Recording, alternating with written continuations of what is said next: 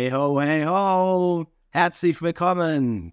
Du bist hier gelandet beim IT-Mitarbeiterfinden Podcast mit Tobias Miere. Du bist hier genau richtig, wenn du im Recruiting tätig bist und IT-Talente, IT-Experten für dein Unternehmen, deine Teams gewinnen möchtest. Ja, heute möchte ich mit dir über ein Thema sprechen, das mir am Herzen liegt, und zwar drei Benefits, die Entwickler magisch anziehen.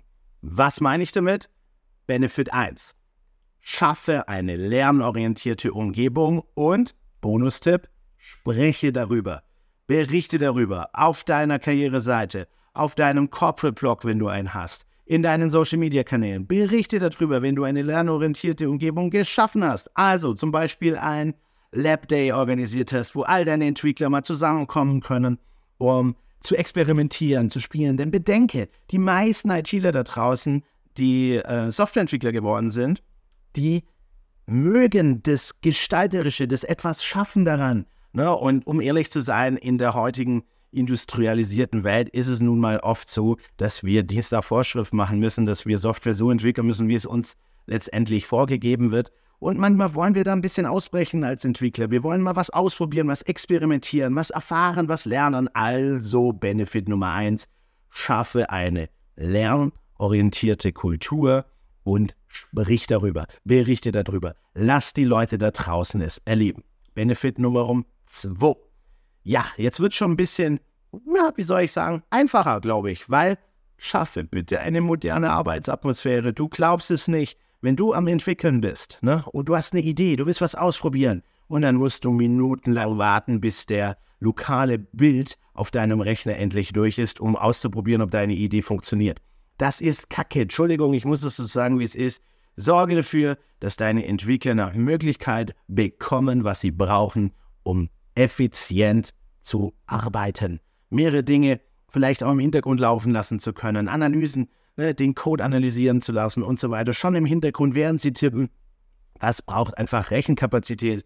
Dann ist es natürlich auch wichtig, wir sitzen relativ lang am Rechner, also komm, bisschen ein höhenverstellbarer Tisch vielleicht, ähm, ergonomischer Stuhl, ne, ein guter Stuhl, wo man nochmal sitzen kann, äh, was auch immer deine Entwickler dort benötigen. Also schaffe eine wirklich auf Effizienz und auch auf ja angenehme Atmosphäre ähm, wirkende Arbeitsplatz ähm, ja, äh, ähm, Rahmenbedingungen. Ne? Also schaffe da gute Rahmenbedingungen, damit man gerne dort arbeitet.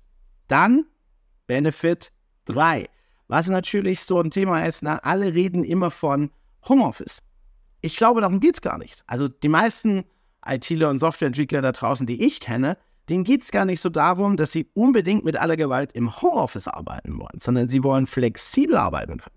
Das heißt, wenn Sie beispielsweise eine Aufgabe gerade bewältigen müssen, wo mehr soziale Interaktion notwendig ist, ein Workshop, dann wollen die vielleicht ins Büro kommen, dann wollen die das miteinander erleben.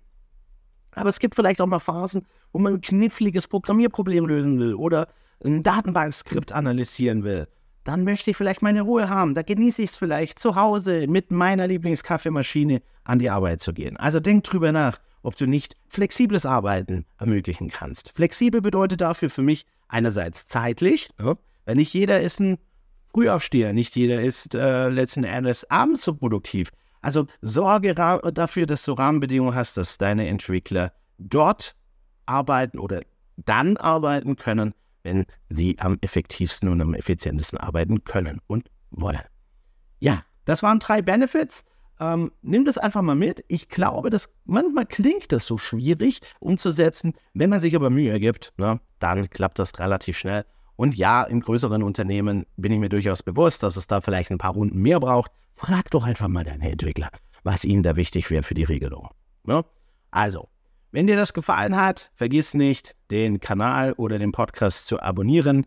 Vielleicht auch beides. Und wenn du mal ein Thema beleuchtet haben willst, dann schreib mir doch einfach an kontakt at Tobias Meere, Meere mit H, das H nicht vergessen in der Mitte.de.